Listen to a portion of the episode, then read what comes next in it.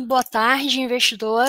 O meu nome é Priscila e hoje nós estamos aqui no Almoço Grátis, o nosso programa semanal, toda segunda ao meio-dia, tá? E hoje falaremos sobre fundos imobiliários. É o momento de começar a investir?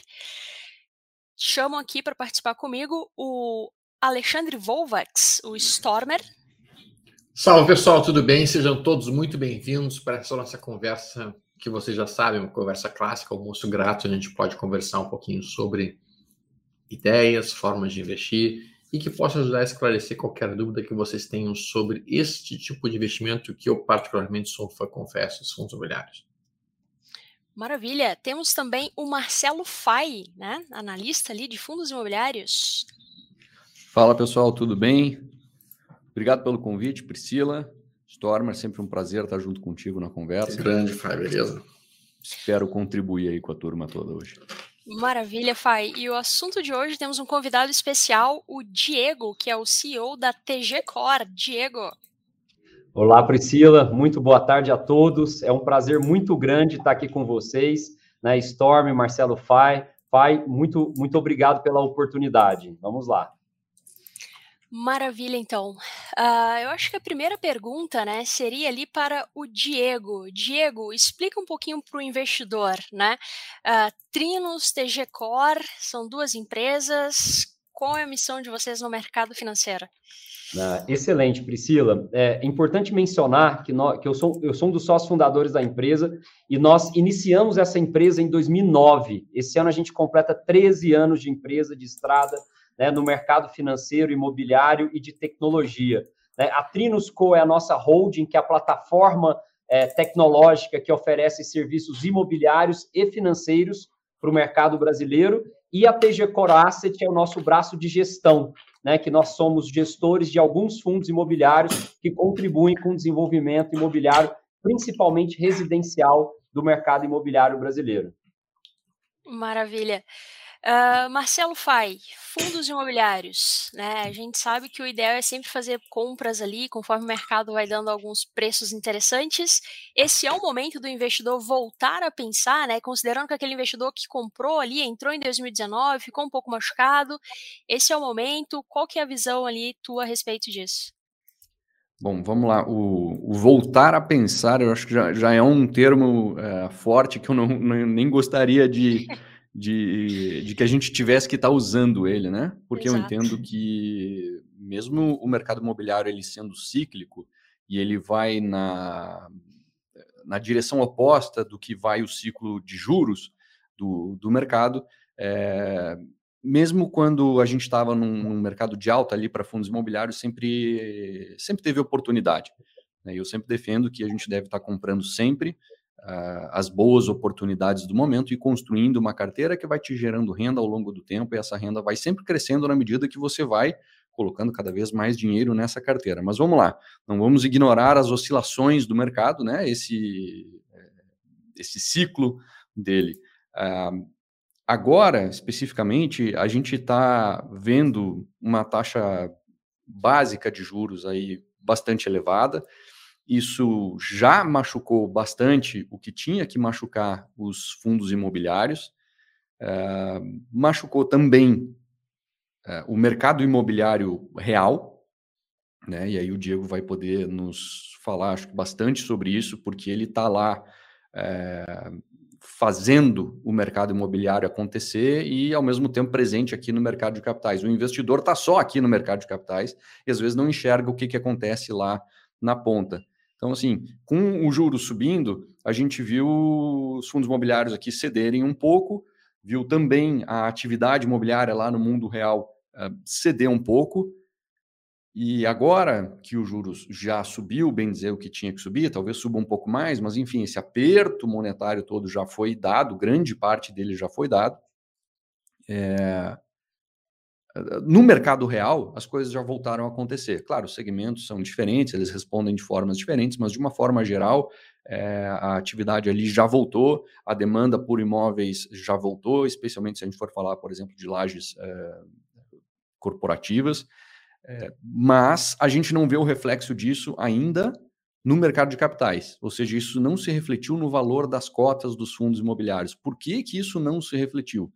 Pura e simplesmente porque hoje o nosso mercado ele é dominado por investidores pessoas físicas que, na média, sabe bem pouco do o que está fazendo e, e ainda vê um juros elevado, uma Selic elevada e com uma visão bastante míope disso, acaba entendendo que fundos imobiliários ainda não é o momento, mas deixa de ver o que acontece na economia real, que é já uma franca recuperação de diversos segmentos já acontecendo. Isso simplesmente não se refletiu no valor da cota, porque o cara que compra e vende a cota, ele que faz preço, esse cara ainda não enxergou lá. Quando ele se der conta disso, talvez seja tarde demais. Então, para ser bem objetivo, depois de fazer toda essa introdução, Uh, sim, o momento ele é excelente, talvez um dos momentos, é, com certeza eu diria, um daqueles momentos bem raros, de oportunidades bem raras que é, não quer dizer que não vai acontecer de novo, mas que provavelmente vai demorar muito tempo para acontecer uh, e para a gente ver uma oportunidade que hoje ela é muito óbvia. E ela é óbvia não é porque eu estou adivinhando, é porque a gente enxerga uma coisa ali no mercado real acontecendo e a gente não vê o reflexo aqui no mercado de capitais. Quando essa distância abre, seja para um lado ou para o outro, às vezes essa distorção vai ao contrário. Antes da pandemia, a gente via isso acontecer um pouco ao contrário. Uh, aí se criam grandes oportunidades, e é o que a gente está vendo agora. Pelo menos essa é a leitura que eu faço. Para mim é um sim muito óbvio. Sim, é uma grande oportunidade agora. Maravilha.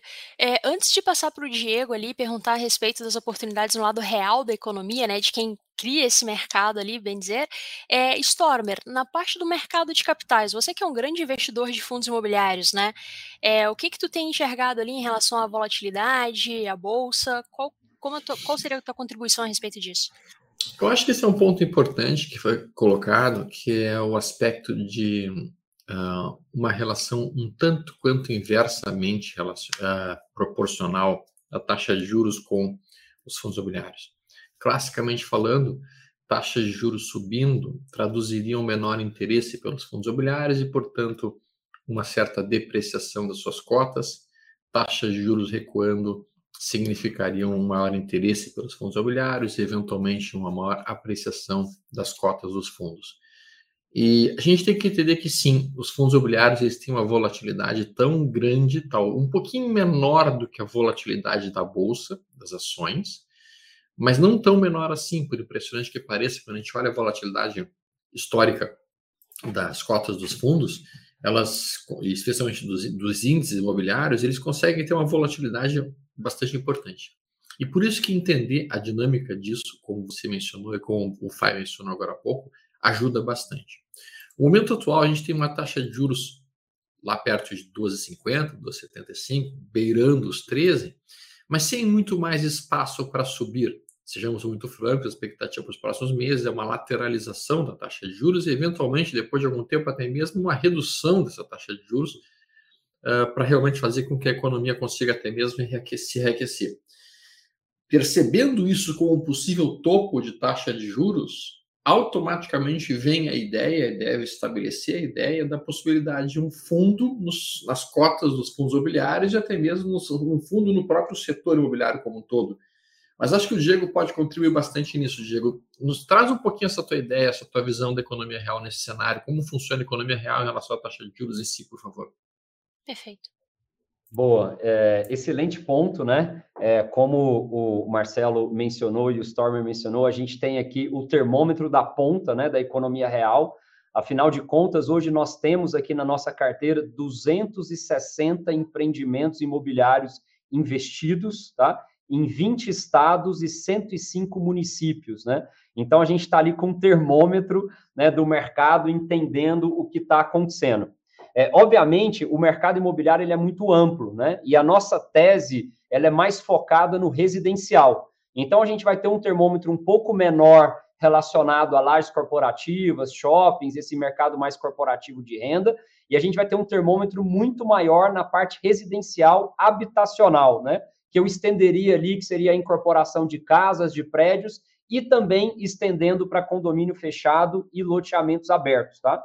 É, principalmente os empreendimentos que não dependem de crédito, tá? E na minha humilde opinião, tá aí a grande palavra de elo do, da taxa de juros com o mercado imobiliário, chama-se acesso a crédito. Tá? Então, para os mercados que não dependem de crédito, que é o loteamento aberto e o condomínio fechado, ela nunca teve, nunca teve tão forte. Tá? Então, principalmente ali pós-pandemia, segundo semestre de 2020, pós-início da pandemia, a gente teve uma busca muito grande pelos é, é, compradores de imóveis, pelos ativos de loteamento aberto e condomínio fechado.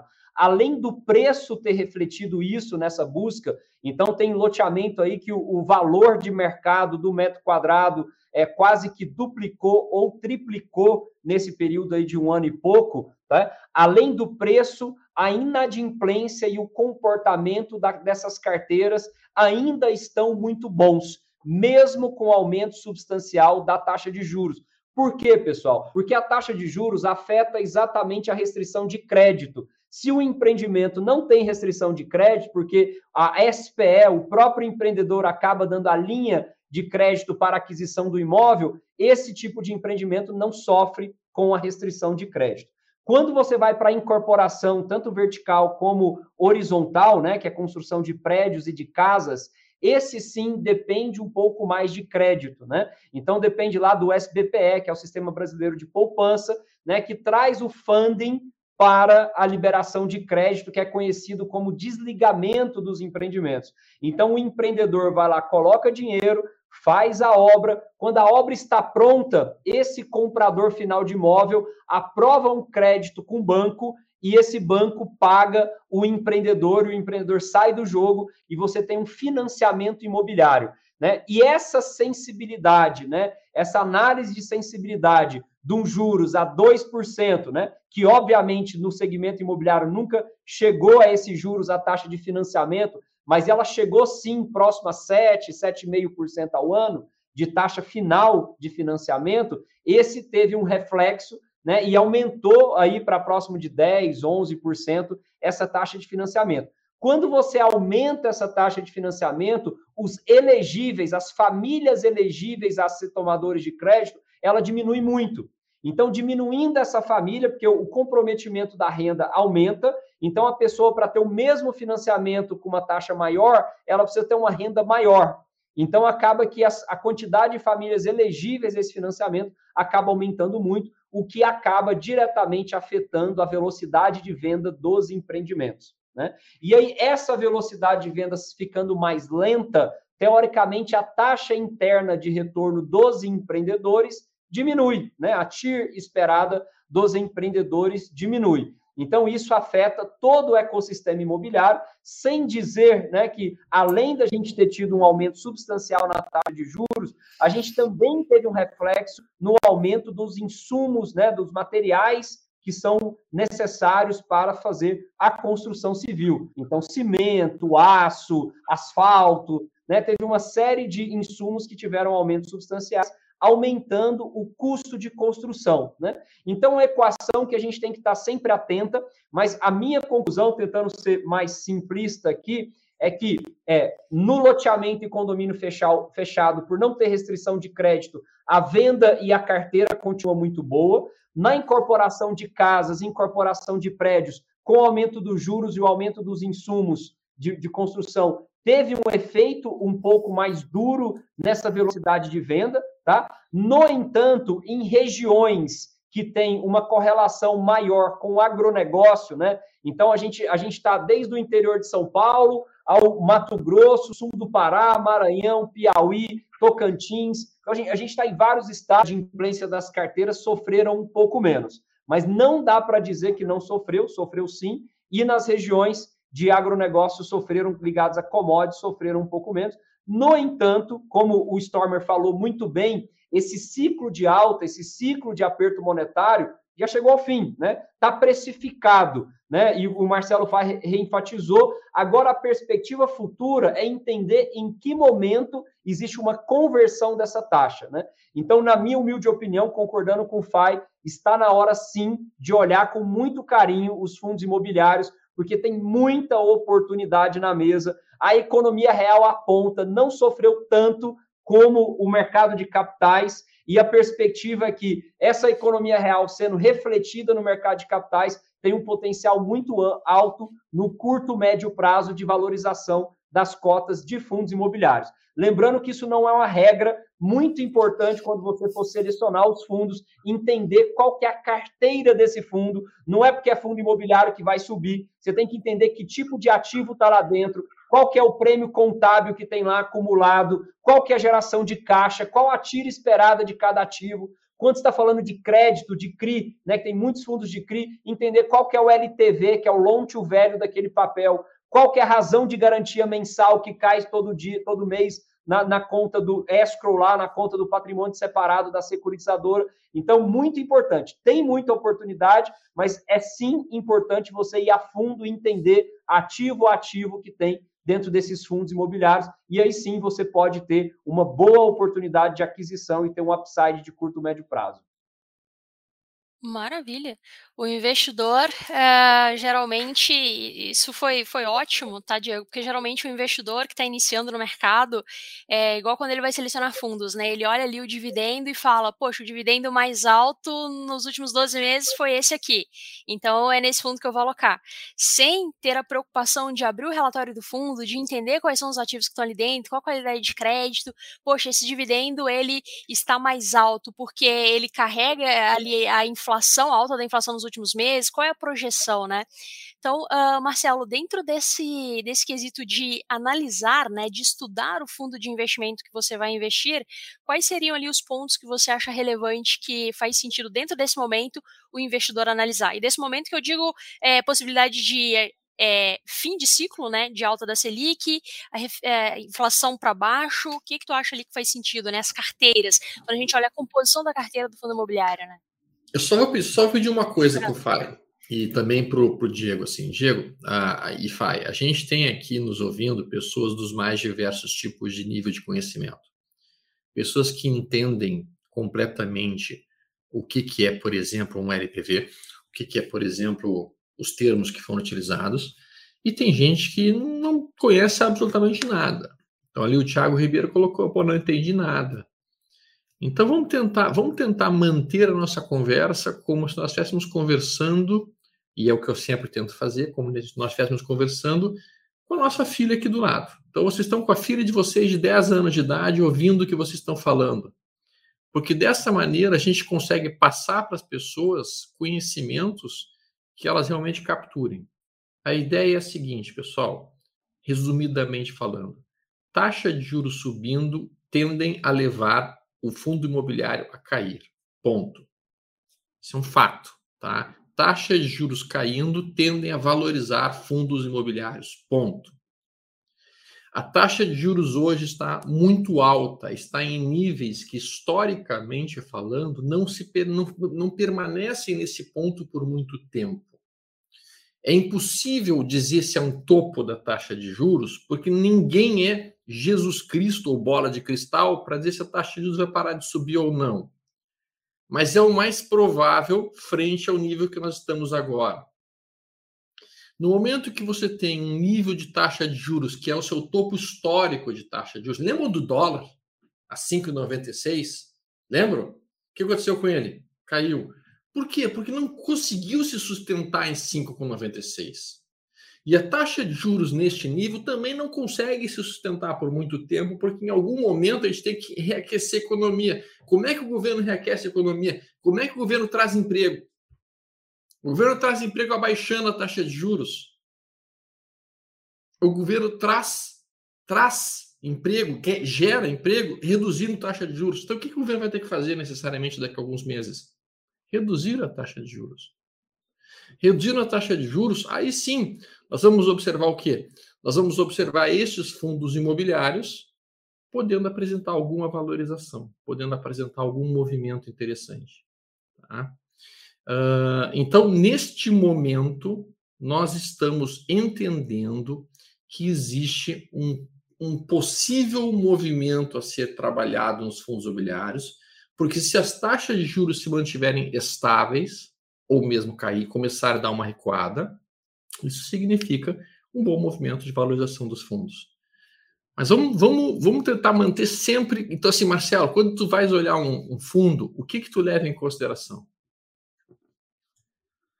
Vamos lá. É, primeiro, assim, é, antes do, de entrar no fundo, né, a Priscila perguntou sobre a carteira né, de, de fundos imobiliários, assim, que a gente não está falando aqui de um investidor ter um fundo, ou dois, ou três, é, e sim ter uma carteira de fundos imobiliários.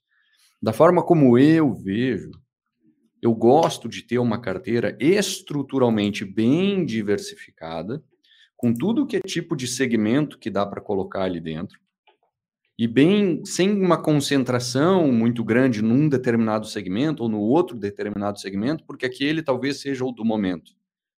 Eu não gosto de fazer isso, eu gosto de estar bem diversificado e equilibrado entre todos. Por que isso? Porque aí eu não preciso me preocupar em ter que acertar o momento das coisas. Não preciso me preocupar com isso. Porque eu tenho, eu tenho um pouco aqui, outro pouco ali, outro pouco acolá. A gente sabe que nem das coisas não se movem todas elas na mesma direção, então eu vou ter um indo melhor, o outro nem tanto, um sofrendo aqui, o outro indo super bem ali, e eu não preciso ficar tentando uh, saber qual é o melhor momento para cada um deles. Então, assim, agora, né, onde a gente acredita que os juros não devam subir muito mais do que estão, devam ficar onde estão e eventualmente começar a baixar, é, a minha carteira ela não é diferente de quando os juros estavam a 2% estavam lá embaixo. Por quê? Porque eu não sei quando os juros vai subir, não sei quando os juros vai cair, não sei quando ele vai ficar parado, e sequer tenho a pretensão de, claro que semanalmente a gente fica sempre traçando cenários e né, querendo adivinhar, mas eu não boto minhas fichas nem na minha adivinhação. Eu prefiro bem diversificado. Então, assim, segmentos, todos eles, mas um pouquinho de cada. Tá? E aí, dentro de, de, de do fundo imobiliário, é, a gente tem uma, uma figura que é super importante, inegavelmente importante, que é a própria gestora. Né? Dentro de um fundo, o fundo nada mais é do que um. É, como se fosse uma grande vaquinha. Um monte de gente coloca seu dinheiro lá dentro do fundo, e lá dentro do fundo tu elege um dos caras da vaquinha, ou contrata alguém que vai decidir o que fazer com esse dinheiro, ou seja, quais imóveis comprar. Esse é o gestor. Eu preciso dizer que esse é um dos caras mais importantes para olhar, é ele que vai decidir o que fazer com o dinheiro. Então, esse é um cara fundamental para se olhar, para se analisar. As antigas, nas gestoras que pertencem às, uh, às grandes instituições financeiras, aí tu vai estar tá jogando um jogo seguro. É o cara da, da, da primeira série, é o cara faixa branca que movimentos que tu aprende a fazer na faixa branca, bom, aqueles mais básicos, aqueles mais simples, que têm a sua efetividade, não são os mais acrobáticos, nem os mais bonitos, mas aquilo que funciona é uma boa base. Então vai por aí, já é um excelente caminho. Joga seguro, vai para um terreno seguro. A partir daí, conforme você vai ganhando um pouco mais de experiência, aí você vai tentando entender o que que faz o Diego, vai lá entender a história do Diego, que é de uma gestora independente, e vai lá ver se tu gosta do que tu tá vendo. Se tu gosta do que tu tá vendo e tem condições de avaliar isso, beleza. Coloca lá o fundo do Diego na carteira, por exemplo. Se não tem condições, a minha recomendação é sempre dar um passo para trás e joga seguro. Vai aonde você, né, eh, tome suas decisões até onde o seu farol ilumina. Então, assim, deu para entender que aquilo é uma boa gestora? Deu, legal. Então, faz sentido ter na carteira. É, não deu para entender? Então não vai, vai naquelas que deu para entender. É, torna a coisa mais simples, bem na linha do que o Stormer está nos dizendo aqui para fazer, trazer uma linguagem extremamente simples. Você, investidor, faça isso com seus investimentos, tome essa decisão dessa forma também. Então, a gestora talvez seja o, o, um dos passos mais importantes, mas nem sempre é o primeiro passo, porque a avaliação da gestora é sempre subjetiva né? Então, é, tem N coisas ali para olhar. Eu, eu gosto de, de, de, usar um filtro que é bastante indireto, mas que ele fala bastante, que é um filtro de liquidez. Né? Um fundo que tenha é, uma liquidez mínima, e eu boto a minha régua sempre num, num, nível que eu entendo que é elevado, muita gente me diz que é muito elevado. Liquidez é o quanto aquele fundo é negociado no, no, no, no dia, no mês, enfim, quanto, qual é a quantidade de negócios acontecendo com ele ali. Eu poderia dizer que isso tem um pouquinho a ver, fazer um paralelo aqui com a popularidade do fundo. Mas, Marcelo, o que, que popularidade tem a ver com qualidade? É, diretamente não tem, mas indiretamente tem. Qual é a chance do melhor fundo do mundo, o melhor de todos, o mais sensacional de todos, ser aquele fundo esquecido, que ninguém viu, ninguém descobriu e ninguém negocia aquele cara? A chance é pequena. Bem, é certeza? Não, nunca é. Qual é a chance de um fundo ruim, perigoso, ruim, ser o fundo mais negociado de todos? A chance é, é pequena, porque, né? Vamos combinar, qual é a chance desse ser o fundo mais negociado de todos? Todo mundo querer comprar e vender esse fundo, sendo que ele é um fundo que é ruim, tem, tem baixa qualidade. Se um fundo ele ganha visibilidade, popularidade, tem mais analistas olhando para ele, tem mais gente olhando para ele, emitindo opiniões. Se as opiniões são ruins, fatalmente os investidores acabam se afastando dele. Então, veja que é um, um filtro bastante indireto, mas que ele joga as probabilidades a meu favor. E aí tem outros, mas acho que esses dois aqui dá, dá para começar a conversa, Priscila. Eu também não vou uh, monopolizar ela aqui, tá? mas eu coloco esses dois acho que dá uma boa. Uh, é um bom ponto de partida, lembrando sempre de uma carteira diversificada, porque se esses critérios aqui eles não são muito objetivos e não falam muito sobre a qualidade do, do, do portfólio, do fundo imobiliário, eles jogam muito probabilidade a teu favor, e se você está bem diversificado, a chance de você ter problemas com isso é, já começa a ficar pequena. Tem outros filtros, tem mais coisa para olhar, mas aí já, já ia nos requerer aqui mais tempo para aprofundar o, o, assunto. O que, que, vocês acham de FOFs? Diego, Marcelo, Priscila? É, só, só, complementando a fala do, do Marcelo agora há pouco, é, além de você conhecer muito o gestor e a estratégia dele, é muito importante você ir para a carteira do fundo, né? E eu acho que nos últimos vai, cinco anos, o mercado de fundos imobiliários evoluiu muito em transparência. Então, você tem relatórios riquíssimos de informação. Né? Então, até é, é, esses termos que eu usei, peço desculpas aí que se, se não fui tão é, é, é claro, é, mas nesses relatórios você vai entender lá que tem um disclaimer, o, LTV, que é o loan to value, né? que é a relação da dívida com a garantia imobiliária. É, você, nesse relatório, você vai encontrar um disclaimer do que, que é o LTV, né, entre outras informações que são muito ricas em relação a que etapa o empreendimento se encontra, como é que está a tira esperada daquele ativo. Então, você fazer um trabalho de, de dedicar um pouquinho de tempo, de ir nesses relatórios, tem relatórios mensais, tem relatórios trimestrais, e você buscar informações da carteira é muito importante. Igual a Priscila mencionou, não é porque um fundo pagou um dividendo alto no, no mês passado que ele vai continuar pagando nesse mês. E você só vai entender a razão, a origem daquele dividendo alto se você entender a carteira. Então, às vezes, tem um fundo que estava pagando lá um dividendo bem alto e agora o dividendo está caindo. Tem uma razão por que está caindo. E você, através dos relatórios, você consegue entender essa razão e consegue, de alguma forma, é, criar uma precificação, uma opinião sua do que, que é a tendência futura de que vai acontecer, tanto no dividendo como na cota patrimonial do fundo para o futuro. Né? Então, vale muito a pena olhar os relatórios e a indústria evoluiu muito em relatórios todos os gestores têm a preocupação muito grande de estar cada vez mais transparente para os cotistas, para os analistas de research, né, para os escritórios de distribuidores também.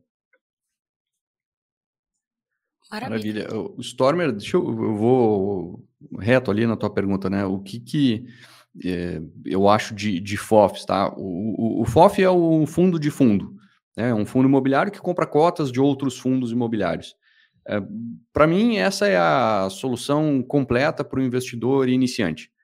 É, talvez seja esse o primeiro fundo que, ele, que qualquer investidor iniciante em fundos imobiliários deveria ter.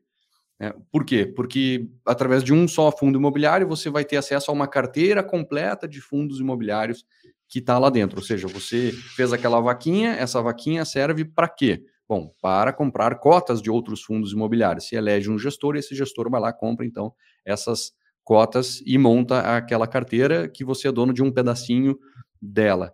É, é a forma mais fácil, eu entendo que é mais inteligente de botar o seu pé no universo dos fundos imobiliários. porque você tem um gestor lá profissional tomando essa decisão por, por você. É, você vai, como o Diego diz, acompanhar os relatórios desse fundo a partir daí, e muitos deles trazem o racional de o porquê que o, o, o fundo tem aquela carteira, por que, que ele está mais exposto a um determinado segmento, por que, que ele tem mais laje corporativa hoje, ou por que, que ele tem mais fundos de recebíveis hoje, ou por que, que ele tem mais aquilo do que aquele outro, por que, que ele tirou um determinado fundo da carteira. E com isso você vai aprendendo, bebendo na fonte, que é, é entender o porquê que um gestor profissional está fazendo o que está fazendo.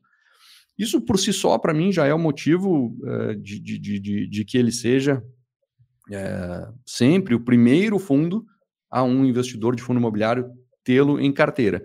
Um outro motivo que hoje ele é muito pertinente é a questão de preço. Os FOFs, eles estão, na média, muito baratos, eles estão extremamente descontados. O que, que eu quero dizer com, com isso? Vamos lá. O quanto que. Explica para nós um pouquinho como tu consegue avaliar quando ele está descontado ou não, Marcelo. Acho que seria bem interessante isso, Fábio. Perfeito. É, é exatamente aqui que, que eu vou entrar. É, o fundo imobiliário, todos eles têm o que a gente chama de uh, o seu valor patrimonial. O que, que é o valor patrimonial de um fundo imobiliário? Tu junta todos os ativos que ele tem, todos os investimentos, dinheiro em caixa, tudo que ele tem, subtrai daquilo dívidas, se ele eventualmente tem, e obrigações que ele, que ele tem a pagar, e a partir dali tu vai, o que sobrar é o patrimônio dele. Ah, legal, tu tem o patrimônio do fundo, então tu sabe quanto aquele fundo deveria valer. Divide aquilo pela quantidade de cotas existentes, pum, matou a charada. Você tem o valor patrimonial por cota. Então, isso é o quanto ele deveria valer. Estou aqui dentro do universo chamado FOFs, né? Fundos uh, de fundos. Então, no FOF, esse valor patrimonial nada mais é do que a soma de todas as cotas que esse cara tem, vezes o valor de mercado dessas cotas. O que é o valor de mercado? O valor de mercado é o quanto essa cota está sendo negociada na bolsa hoje. Tá? E esse valor de, de mercado é o quanto o Zezinho e o Joãozinho decidiram que é um preço para eles fecharem uma transação na bolsa. Se esse é o melhor preço ou não é, são outros 500. Às vezes não é, mas é o preço que eles fecharam, então isso é o valor de mercado. Seja ele adequado ou não adequado, não importa. Aqui não vamos entrar no mérito. Então a gente tem o valor de mercado e a gente tem o valor patrimonial. Pô, estou explicando duas coisas aqui, talvez as pessoas devem estar pensando, não, tá, está explicando duas coisas, mas deve, deve ser sempre a mesma coisa, né? Não é. Às vezes tu tem uma diferença muito grande entre um e outro.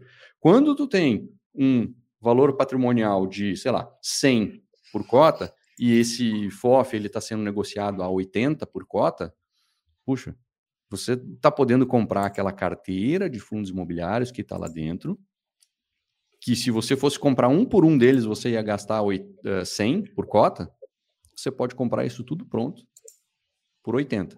Então, quer dizer, o, preço de mercado dividido pelo valor patrimonial dele é, está abaixo de um, ou seja, você consegue comprar no mercado mais barato do que é, se você fosse replicar aquela carteira. Hoje os FOFs estão nessa situação. Na média, eles estão muito, muito, muito abaixo do valor patrimonial. Isso é uma oportunidade para lá de óbvia. Né? E além disso, tem todas as facilidades que eu falei aqui de com, como ser um bom primeiro investimento para o cara que está começando em fundos imobiliários. Ofa, e só um adendo nesse teu, uh, no teu comentário sobre a parte do valor patrimonial, né? É, dado o estresse no mercado de fundos imobiliários, na bolsa, né, nesse setor, muitos fundos, né, estão sendo negociados agora abaixo do seu valor patrimonial ou ali no par, né? Então, isso porque muitos investidores uh, se apavoraram, pensaram que o fundo imobiliário é só a parte dos dividendos, esqueceram ali que é um ativo de bolsa, e no primeiro baque ali de, de alta de juros começaram a vender suas posições. Né? Então, fundos bons ali estão sendo também negociados abaixo do patrimonial, o que configura uma boa oportunidade de entrada, né? Como tu comprar um prédio excelente com a mega localização por um preço mega descontado. Né?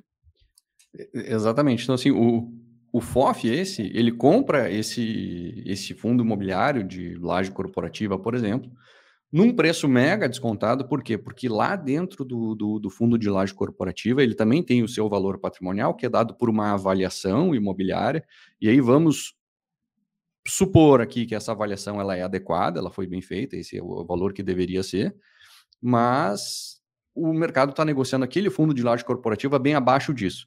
Então, se você for comprar o fundo de laje corporativa, digamos que ele esteja é, né, 15% abaixo do valor patrimonial, pô, você está comprando ele com um desconto. Então, perceba que o FOF compra essa cota, que em tese está com 15% de desconto, e você compra a cota do FOF, que está com outros, vamos supor, 10% de desconto. Então, é o desconto do desconto.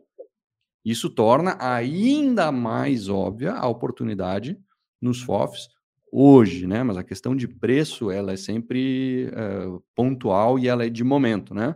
Agora, a qualificação dele, o fato de você ter uma carteira pronta para você simplesmente comprar uh, no mercado ali através do seu home broker, essa qualidade ele sempre vai ter.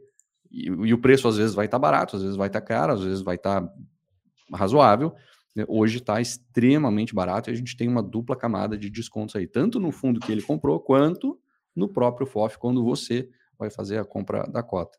Então, para mim, hoje é a oportunidade mais óbvia que tem.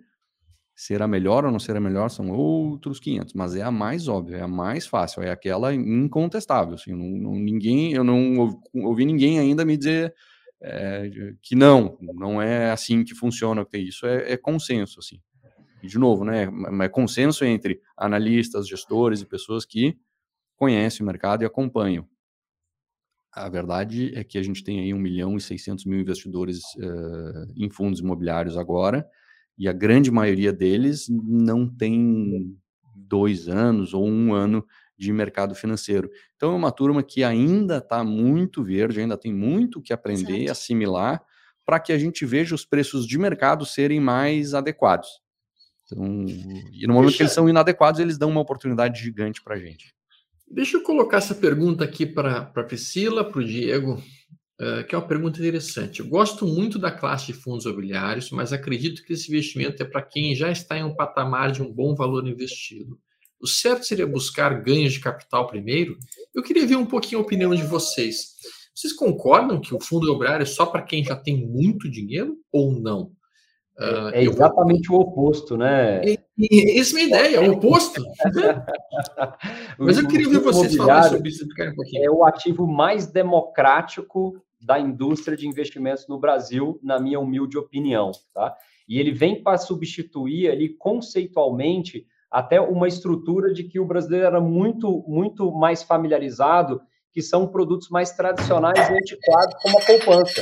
Porque no fim do dia, a destinação do dinheiro da poupança é para ativos imobiliários, né? Os bancos que captam a poupança, eles têm, através do SBPE, eles têm obrigação, se não me engano, de 70% desse valor investir no segmento imobiliário. Então, é, ao mesmo tempo, o fundo imobiliário, além de ter um valor inicial de investimento muito baixo, né, hoje você tem fundos com 100 reais, tem fundos com 10 reais de cota de entrada, e você pode comprar uma única cota. Então, assim, não tem ativo mais democrático do que esse em questão de valor de entrada. O segundo item, porque tem lastro real imobiliário, então é muito difícil ele desaparecer, né? Ele pode ter oscilações de preço, de precificação, como a gente está vivendo agora com a alta de juros, né? Então é o segundo item, o lastro imobiliário. E o terceiro, que se você escolher bem, acompanhar o gestor, acompanhar a carteira através dos relatórios que nós falamos aqui, e talvez aproveitando esse momento, como o Fai falou muito bem, do deságio em relação a valor de mercado com relação à cota patrimonial, você pode ter um dividend yield e um resultado muito positivo. E só para comentar o finalzinho da, da, pergunta aqui do nosso amigo, que foi muito legal e produtiva, é, eu não focaria em fundo imobiliário só em ganho de capital. Eu focaria em ativos que geram bons dividendos, né? Que se você tiver um ativo que tiver um bom dividendo, mesmo que por alguns ruídos ele esteja mal precificado no curto prazo, no médio prazo ele pode te prover também um ganho de capital. Então, eu acho que o mercado de fundos imobiliários é democrático, acesso com capital pequeno, né? não precisa esperar ter um volume alto e você deve focar primeiro em dividendos e depois em ganho de capital. Exato, cara, eu, eu concordo assim perfeitamente contigo e ao mesmo tempo que eu entendo que o, o, o o primeiro reflexo que a pessoa que olha para um fundo imobiliário e entende ele, bem básico, diz, pô, legal, isso aqui gera renda, né? Ah, então isso é para quem tem muito dinheiro. Eu entendo o cara que diz isso, e discordo. Perceba que entender e, e concordar são coisas completamente diferentes. Eu entendo por quê?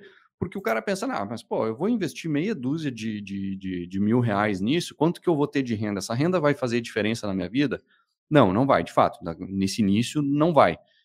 Então, se não vai fazer diferença, não vou não vou dar bola para isso, não vou começar esse processo. É, mas veja bem, vamos, vamos mudar um pouquinho o exemplo aqui. Você engorda meio quilo. É, não faz diferença. Esse primeiro meio quilo não faz, mas o próximo, o próximo, o próximo, o próximo vai acabar com a sua vida. Exato. Então, assim, o, o, o começar a receber uma renda que é uma renda passiva, é uma renda que é, não depende do teu trabalho para acontecer, isso é muito bom. Vai começar com pouco, é lógico que vai começar com pouco. Todo mundo começa com pouco.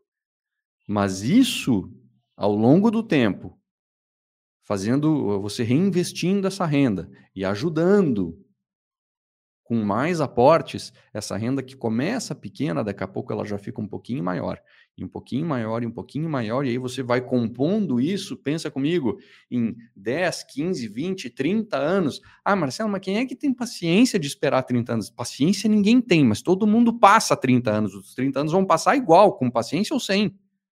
E como você vai estar lá na frente, vai depender de o que você fez durante essa caminhada. E esse tempo vai passar, e você vai poder ter feito algo a respeito e estar lá com uma renda que começou pequenininha e daqui a pouco está gigante, ou você vai daqui a 30 anos continuar pensando, é, não, realmente, fundo imobiliário não é para mim, não faz sentido com pouco dinheiro, mas claro, você passou 30 anos, você não juntou nada.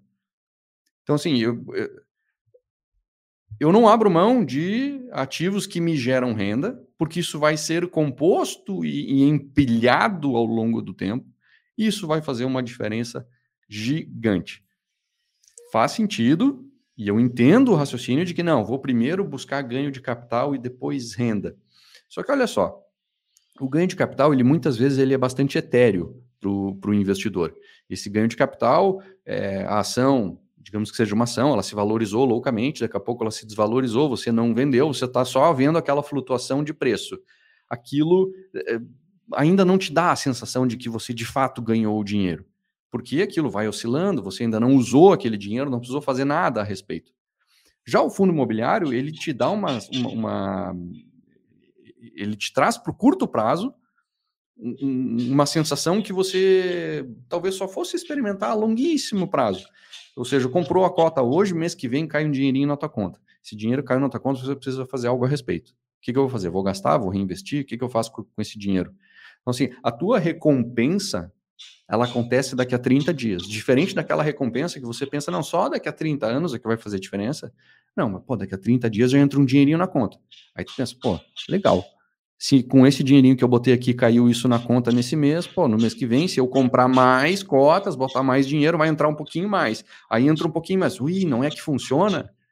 E aí daqui a pouco você vai botar ainda mais, vai, você se empolga com aquilo eu costumo dizer, o fundo imobiliário ele gamifica o, o, investimento e o teu hábito de investir ele vai ser muito mais poderoso do que uma eventual rentabilidade maior que você teria com outro tipo de investimento. Um hábito e... levado consistentemente ao longo de muito tempo, nossa, isso vai fazer toda a diferença, toda a diferença, muito mais do que conseguir 0, qualquer coisinha a mais num outro tipo de, de investimento. Se você não tiver a consistência em outro e ter aqui, pode ter certeza que aqui você faz fortuna e, e em outro lugar não faria. Exato. E até tem um ponto a acrescentar, né, que as novas emissões de fundos imobiliários já tem um tempo, elas estão sendo emitidos, os fundos estão sendo emitidos, né, numa cota a 10 reais, né, então numa cota num valor menor, e a, e a ideia é justamente dar uma liquidez para esses ativos, né, o que facilita principalmente para as pessoas que têm pouco capital e estão entrando agora no mercado financeiro. Mas como é que funciona a questão de corretagens, Priscila? É importante a gente mencionar isso para as pessoas. Exatamente. É, algumas corretoras ou bancos, elas cobram corretagem, né, sobre fundo imobiliário. Na XP não há corretagem sobre fundo imobiliário, né, então o investidor ele consegue negociar tranquilamente as cotas de fundo imobiliário no, no HB, no home broker, né, e isso faz bastante sentido, porque se você considerar que o fundo imobiliário ele não tem tanta volatilidade como uma ação, é muito mais difícil você fazer trade em cotas de fundo imobiliário, né, nem é essa a ideia, né, Fai? É, então, para você compensar o custo da corretagem, é muito muito mais difícil, né? Então, aqui na XP, o investidor ele consegue negociar sem esse custo adicional da corretagem. Eu tenho só uma pergunta para o Diego, que é uma pergunta bem bacana. É, Diego, vocês têm um fundo, né, que é o TGAR, e esse fundo ele tem uma estratégia que é são, é, são duas estratégias, né, uma estratégia de papel, né, de CRIs, e ele tem uma estratégia também de equity, né? Isso é um pouco diferente, poucos fundos no mercado trabalham dessa forma. Uh, eu acho que a título de curiosidade também para o investidor entender como funciona isso, se você puder explicar um pouquinho para a gente, seria bem, bem bacana. Ah, excelente, Priscila. O TGR11, né, que é, é carinhosamente conhecido como TEGAR, é, o Tegar 11 ele é o nosso fundo imobiliário, né? Ele tem um patrimônio aí próximo a um bi meio de reais, né? Que aí é a cota patrimonial que o Marcelo estava explicando, né? É, de um bi e meio de reais, e ele, a política de investimento dele, ele é ampla o suficiente para a gente alocar de acordo com o momento um pouco mais do patrimônio em desenvolvimento imobiliário, que é o que a gente chama de equity, mas também em operações de crédito imobiliário, que são os CRIs, né? Hoje, a gente está muito mais alocado em desenvolvimento a gente deve ter em torno de 90% do nosso patrimônio em desenvolvimento imobiliário, que a gente busca um, um, uma taxa de retorno um pouco mais alta, na casa aí de IPCA mais 18, IPCA mais 16, nos ativos fins, tá? No CRI, no crédito, que hoje representa apenas 10% do fundo, a gente já busca uma taxa condizente com operações de crédito, que gira ali na casa de IPCA mais 11, IPCA mais 12, tá? Então, 90% do fundo é desenvolvimento imobiliário, entrando de sócio nos empreendimentos. A gente fica sócio dos loteamentos, sócio dos condomínios fechados, sócio das incorporações de casas, sócio das incorporações de prédios a gente montou uma sistemática que a gente junta forças com o empreendedor imobiliário regional, em que o que o empreendedor ele é bom de fazer, que é identificar o terreno, fazer a parceria, aprovar o empreendimento, lançar e vender, que ele conhece bem, fica com ele. O que esse empreendedor acha difícil, chato e burocrático, a gente acaba assumindo, que é a governança, a contabilidade, a controladoria e também a exposição de capital, né? E a gente criou uma sistemática com esse empreendedor que, como a ideia é dividir o lucro, a gente tem uma preferência para tirar o nosso dinheiro primeiro, o nosso principal, e depois que eu peguei todo o meu dinheiro de volta, a gente passa a dividir o lucro com esse empreendedor. E é exatamente essa sistemática que a gente chama de great deal, né?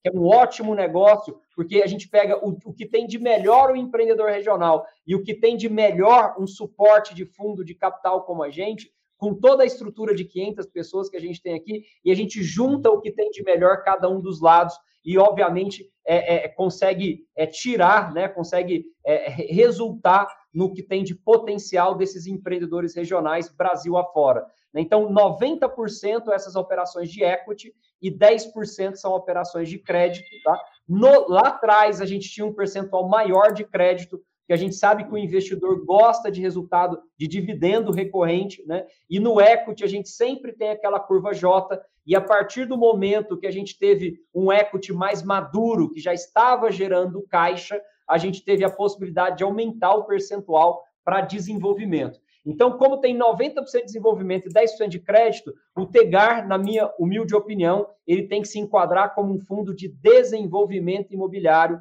focado na tese residencial, tá? Então, essa é a grande oportunidade, né? E apesar da cota patrimonial, como o Marcelo mencionou, é, é, hoje do Tegar está na casa dos 128 reais, é um exemplo de um fundo que está tradando na cota de tela, na cota de mercado, abaixo da patrimonial, né? Então, hoje, a cota de tela, a cota patrimonial está em 128 e a cota de mercado está na casa de 118 reais. Então, significa, até no exemplo prático aí que o Marcelo deu, que a gente está num preço de 10 reais abaixo da cota patrimonial. Então, se fosse ver a somatória dos valores dos ativos, que o tipo de precificação para equity é equivalência patrimonial, então nada mais é do que pegar o patrimônio líquido de cada uma das SPS que a gente tem e somá-las, somando todo esse patrimônio líquido, daria uma cota de 128 reais, e por causa da perspectiva dos juros altos, inflação, etc., alguns investidores decidiram vender e a cota de mercado está R$ reais abaixo da patrimonial. Então, assim, se o mercado se ajustar, se o mercado entender que a cota justa é a patrimonial, é natural que a cota de mercado vá para próximo a 128, dando um exemplo prático aí, que foi excelente a explicação do Marcelo Fai, da diferença da cota patrimonial para a cota de mercado. A cota patrimonial ela está lá pública através da precificação do administrador fiduciário,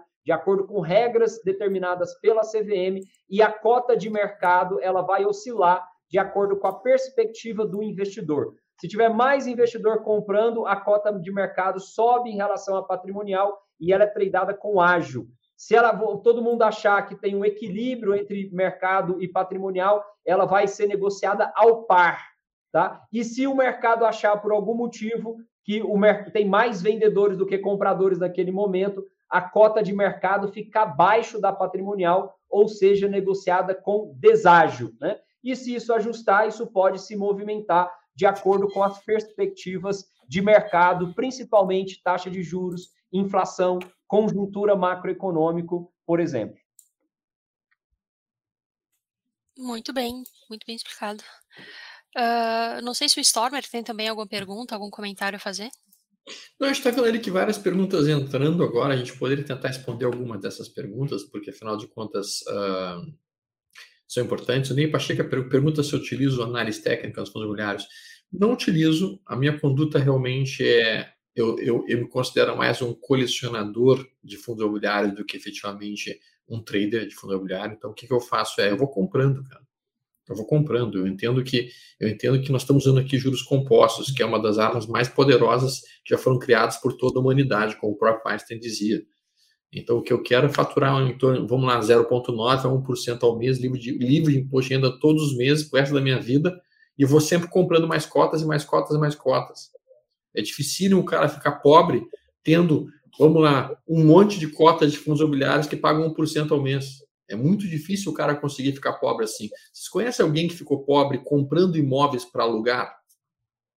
Eu, particularmente falando, não conheço alguém que tenha ficado pobre comprando imóveis para alugar.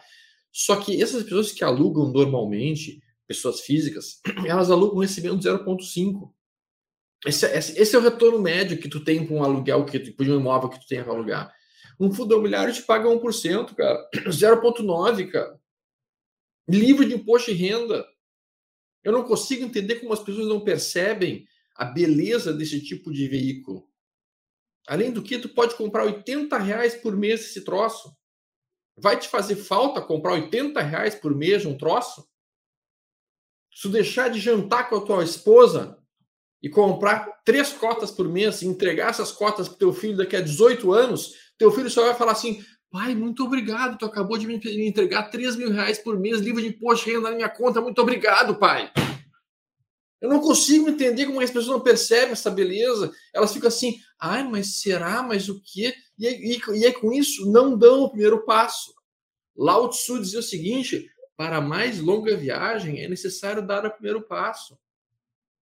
Então, cara, começa com uma cota que seja, mas vai começando aos pouquinhos e vai aprendendo, e vai entendendo, e vai compreendendo como é que funciona.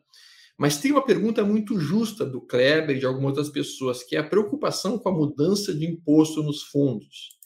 Essa é uma pergunta que eu queria ouvir a opinião do Diego e do Fai, que estão muito mais dentro dessa área. A Marlene também pergunta isso. Qual é a opinião sobre a discussão a respeito de pagamento de dividendos com os imobiliários? O que, que vocês estão achando sobre este ponto específico? Eu já ouço falar disso desde que eu nasci.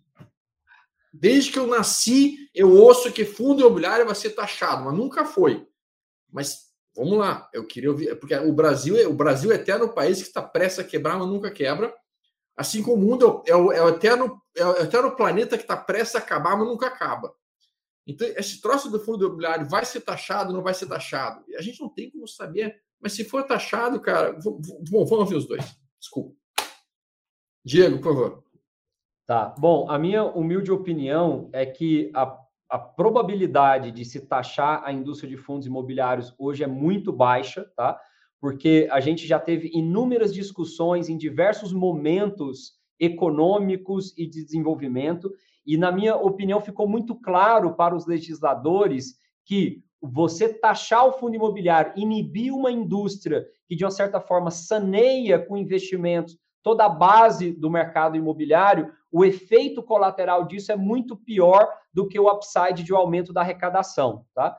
Então, eu acho que isso ficou bem claro e por isso que a minha opinião que a probabilidade de taxar é muito menor do que não taxar né? Como o Storm falou muito bem, a gente não pode, não tem como ter certeza, né? Porque isso está na mão dos legisladores, né? Do Congresso, tá? Toda essa questão de mudança. Mas depois de muita conversa, atuação ativa da Ambima, né? Eu faço parte do comitê de, do comitê de fundos imobiliários da Ambima e o entendimento nosso de mercado como um todo é que a probabilidade é muito maior de não ter a taxação. Mas caso haja tá, a taxação, o que vai ser uma taxação para todos os fundos, né? Apesar de ser uma probabilidade muito baixa disso acontecer, vai ser uma taxação de todos os fundos e não tem o que fazer e o seu dividendo vai diminuir aí o valor do imposto, né? Então, se o imposto for de 15%, o seu dividendo que era 1% vai virar 0,85, né? Mas a gente não acredita que isso vai acontecer na indústria de fundos imobiliários brasileira. É, vamos lá, tem que é importante uh, diferenciar a taxação de dividendos e a taxação dos rendimentos dos fundos imobiliários. Normalmente, quando a discussão vem, é, as pessoas misturam as duas coisas. Elas são duas coisas completamente diferentes. Tá? A, única semelhança é que é um dinheirinho que o investimento paga para ti. Acabou por aí. O resto eh, já é diferente. As leis que regem essas duas coisas são, são leis diferentes, então taxar uma coisa não significa que você vai taxar outra. Tá? Então, assim, uh, nessa última reforma tributária que foi falada recentemente, estava uh, na mesa aí a taxação de dividendos, que é das, aí das ações, das empresas, dividendos, tá? não de rendimentos de fundo imobiliário. Lógico que, pô, você vai taxar dividendos, a turma já dos fundos imobiliários já ficou assim, não, só um pouquinho, o que, que vamos fazer aqui? E aí se foi atrás, não, já que vai taxar, a ideia é taxar tudo. Bom, e aí se fez um lobby da, da, da de todo o mercado imobiliário em, em cima dos legisladores, uh, fazendo o que o Diego acabou de explicar, mostrar para eles pô, os efeitos que isso teria, que seria muito ruim. Prontamente, os legisladores deixaram claro, ó, rendimentos de fundos imobiliários não serão taxados nessa reforma aqui. Mas os dividendos eles mantiveram o pé, vai ser taxado. Tá? Não é a primeira vez que isso acontece, uh, várias vezes essa discussão já veio à tona, uh, e nenhuma delas prosperou. Dessa última vez aqui não prosperou também, o que me leva a crer que bom, esses caras não vão levantar a bola tão cedo de novo. Então, assim, a gente provavelmente tem alguns anos de paz, nesse assunto. E aí, daqui a alguns anos, alguém vai tentar de novo, porque no Brasil, né, a gente está sempre tentando fazer bobagem. Vão tentar fazer de novo. E aí o lobby vai se refazer, e aí veremos como é que vai ser. Certeza a gente não tem como ter, mas os argumentos são muito fortes e a tendência é que a gente. Eu entendo que a tendência é que a gente continue isento, tá? Porque o Brasil é o país das isenções, dos, dos, né, dos, das exceções de taxa aqui, não taxa ali, muda aqui, faz ali, não sei o quê. Enquanto não houver uma isonomia total para todos, e aí nesse ponto eu entendo que aí, ok, se vai taxar tudo e todo mundo igual, então beleza, vamos entrar junto, que faz parte, aí a economia vai se ajustar de uma forma ou outra, mas enquanto for assim, né, tal segmento taxa, no outro não taxa, vai ser diferente, não sei o que, tá, tá, eu entendo que o mercado imobiliário está salvo enquanto o jogo for esse, porque é, o mercado imobiliário ele movimenta grande, grande, grande, grande parte da nossa, da nossa economia. Tanto é que quando a economia está estagnada, normalmente se começa, se começam os incentivos pelo mercado imobiliário, porque ele movimenta uma cadeia gigante da economia que às vezes coloca tudo em marcha novamente. Eu entendo que a, a minha preocupação hoje é bem baixa com isso.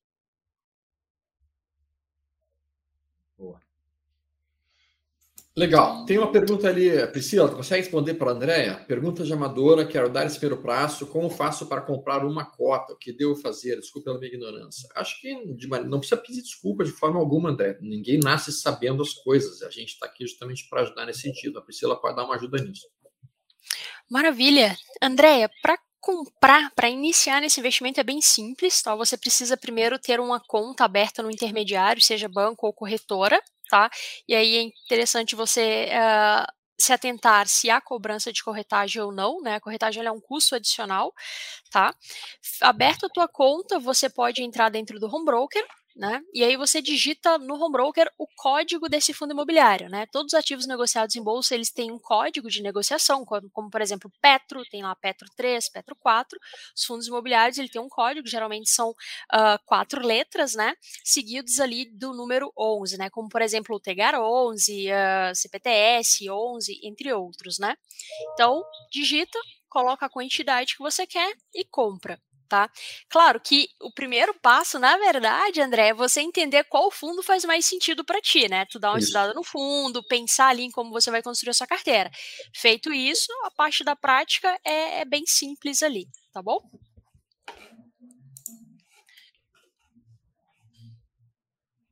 Certo. E eu acho que a gente pode. Tem muitas perguntas aqui, perguntas ótimas, inclusive, né? É, mas, dado o horário, a gente pode encaminhar aqui para o encerramento. Eu acho que faz sentido ali pedirmos uh, para os nossos participantes darem as suas palavras finais. Começando com o Stormer, mestre Stormer. Beleza, pessoal. Então, olha só, uh, novamente, tá? Eu acho que o ponto principal é que trabalhar com fundos imobiliários é uma filosofia de investimento. É uma filosofia em que tu acredita, cara, estou realmente entrando numa num fundo que é proprietário de um pool de imóveis. Esses imóveis eles são alugados e eu vou receber uma cota mensal.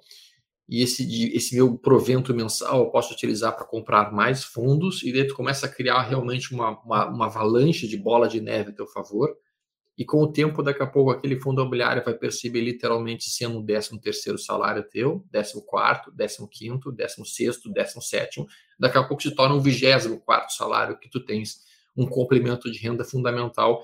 E por isso que eu gosto tanto desse, dessa forma de investir, eu entendo inclusive como sendo uma possível forma até de preparar uma, uma aposentadoria depois no futuro, o cara poder viver desses proventos.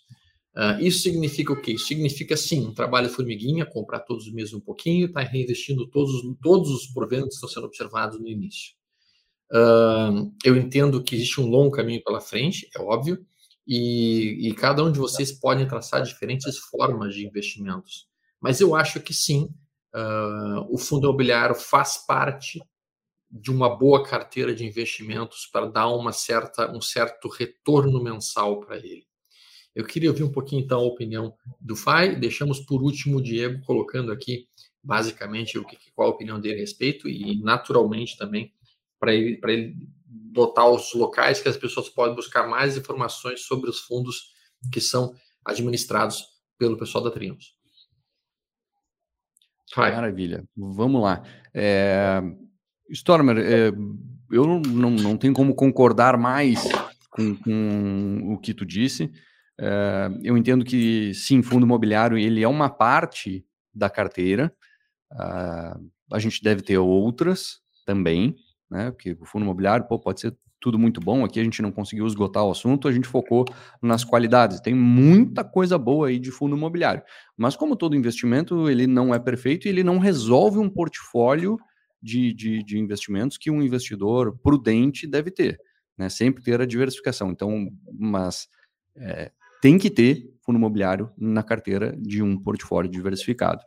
Uh, é ele que vai, muito provavelmente, uh, gerar um hábito em você de investir mais e mais todo mês. Por quê? Porque ele te dá, já no mês que vem, aquele tão sonhado prêmio, aquela sensação de ter de volta o dinheiro para o teu bolso daquele investimento que você realizou hoje. Isso acontece num prazo muito rápido, isso empolga Isso faz com que você queira que no mês que vem tenha ainda mais, e aí você vai investir um pouco mais, e vai investir um pouco mais, até que daqui a pouco tem gente que vive que nem um ermitão para investir, e aí eu também acho que não deva se exagerar tanto, mas isso pode extrapolar para a gente dar uma olhadinha na nossa vida e pensar assim, tá, mas vem cá, como é que eu faço para ganhar ainda mais, para conseguir investir ainda mais? Será que eu não consigo é, me sei lá, me tornar um melhor profissional e ganhar mais, e com isso investir mais, e aí aumentar a minha renda. Isso é o que é, eu já li a respeito, e a turma dá o um nome de hábitos angulares. Né? É um hábito que determina vários outros hábitos na tua vida, e esse, o hábito de investir, é um desses hábitos. É um hábito que vai trazer mudanças na tua vida toda e vai te dar frutos muito bons lá para frente. O melhor investimento o melhor ativo para você investir e desenvolver esse hábito, para mim, sem sombra de dúvidas, é o fundo imobiliário. Então, além só das questões financeiras que a gente falou aqui, tem muito mais coisa envolvida e muito mais benefícios de começar por aí. Mas é isso, né? Não vou ficar aqui me derretendo elogios a fundo imobiliário. Sou suspeito para falar assim, sou analista de fundo imobiliário, só falo sobre isso o dia inteiro e gosto, né? Então não poderia falar diferente. É, bom, da minha parte, eu gostaria de dizer que foi um imenso prazer participar aqui. Né? Muito obrigado, Priscila, pelo convite, Stormer, Marcelo Fai. Eu acho que foi uma, uma discussão de altíssimo nível, eu acho que agregou bastante valor para as pessoas que estão assistindo, trouxe bastante conhecimento. Do, do lado de cá, é, eu gostaria de dizer que a gente tem um, um, time muito robusto, como mencionei aí, 510 pessoas, é, que trabalham com, principalmente com muita paixão no segmento imobiliário. Tá? E sem dúvida nenhuma, o fundo imobiliário, né, como o, o Stormer colocou ali com, com, com, com bastante entusiasmo e indignação da, das pessoas não conseguirem enxergar né, que pô, entregar lá um dividendo de 0,9, 0,8 ou 1% ao mês isento de R, não é fácil de achar isso em lugar nenhum. Com lastro real, que tem propriedade imobiliária por trás, muito menos, né? Então, quando um fundo imobiliário cai lá 5%, a interpretação deveria ser: nossa, se ele estava pagando 1%, nesse novo preço vai pagar 1,05%. Né? Então, vamos comprar um pouco mais, que o meu dividendo vai ser maior. Né? E quando o mercado entender isso, o preço vai voltar. Então, você não ficar tão preso à oscilação da cota patrimonial, a cota de tela. Você entender a cota patrimonial, você olhar o que ela está gerando de dividendos em relação ao seu investimento, e se por algum movimento de mercado isso ficar abaixo, a cota de tela cair, você está tendo uma excelente oportunidade de aquisição.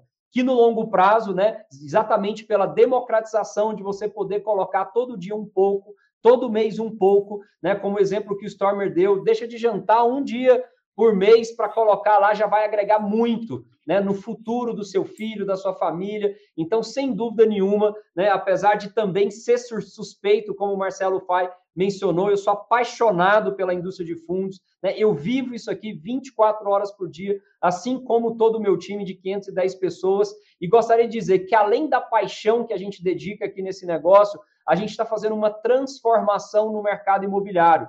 Até então, a maioria dos fundos só olhavam para o eixo Rio e São Paulo.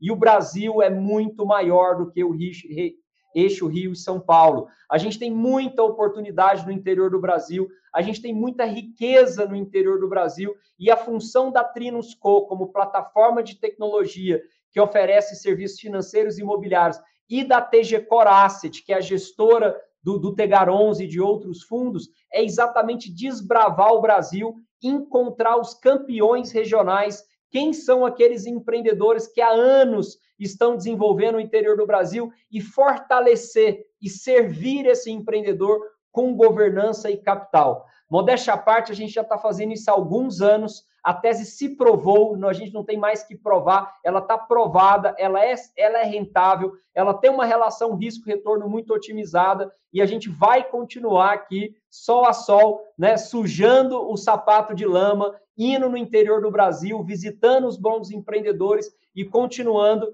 esse nosso grande objetivo de transformar, de revolucionar o mercado imobiliário brasileiro.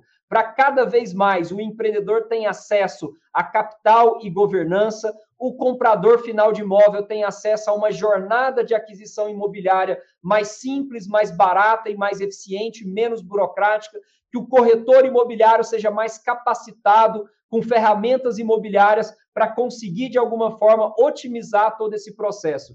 Então, a gente entende aqui, como Trinos TGCor, que os nossos clientes, além do investidor, que é o nosso principal cliente, que é onde a gente entrega o retorno é, mensal para ele, a gente tem como nossos parceiros e clientes o empreendedor regional, o corretor imobiliário e o comprador final de imóvel. Sem o comprador final de imóvel, nada da cadeia funcionaria. Então, a gente quer prover uma experiência, né, uma jornada melhor para esse comprador final de imóvel. Isso está dentro do nosso propósito, da nossa paixão e da nossa dedicação. E o fundo imobiliário, sem dúvida nenhuma, é a grande ferramenta para proporcionar essa transformação, porque ela traz esse equilíbrio de relação risco-retorno otimizada, dividendo isento, renda recorrente e todos os outros predicados que a gente já falou aqui bastante para os investidores. Então, não percam tempo, abram conta aí na XP, né? Corretagem zero, você consegue comprar ali uma, uma cotinha de 10 reais, de 100 reais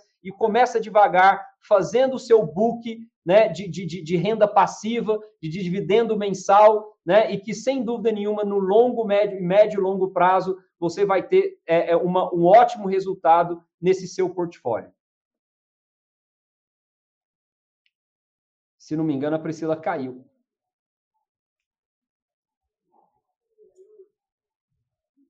Eu acho que a Priscila caiu. Realmente ela caiu.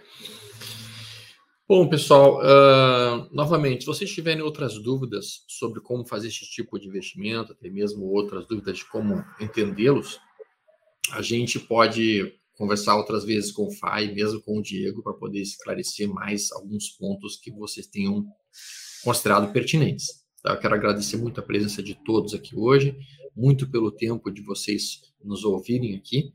E é óbvio que a gente vai ter alguns fundos que vão ser bastante interessantes, mas também teremos fundos que não são tão atraentes assim, então a gente tem que saber selecionar eles com muita calma, com muita paciência. E, e essa arte de selecionar e montar a carteira é que realmente é o grande, grande pulo do gato. Pessoas como o Fai, como a Priscila, como o Diego, ficam focando bastante nisso. Muito obrigado a todos. Priscila, deixa, deixa aí tu, tu caíste, mas agora tu volta para dar o, o tchau, tchau.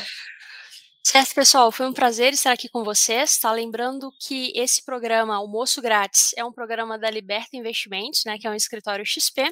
Caso você ainda não tenha um escritório, queira entender um pouco mais sobre fundos imobiliários, oportunidades dentro do mercado, de acordo com ciclos econômicos, clica no link e fale com um dos nossos especialistas, tá bom? Obrigado, Stormer, obrigado, Fai, Diego. Pessoal, forte abraço.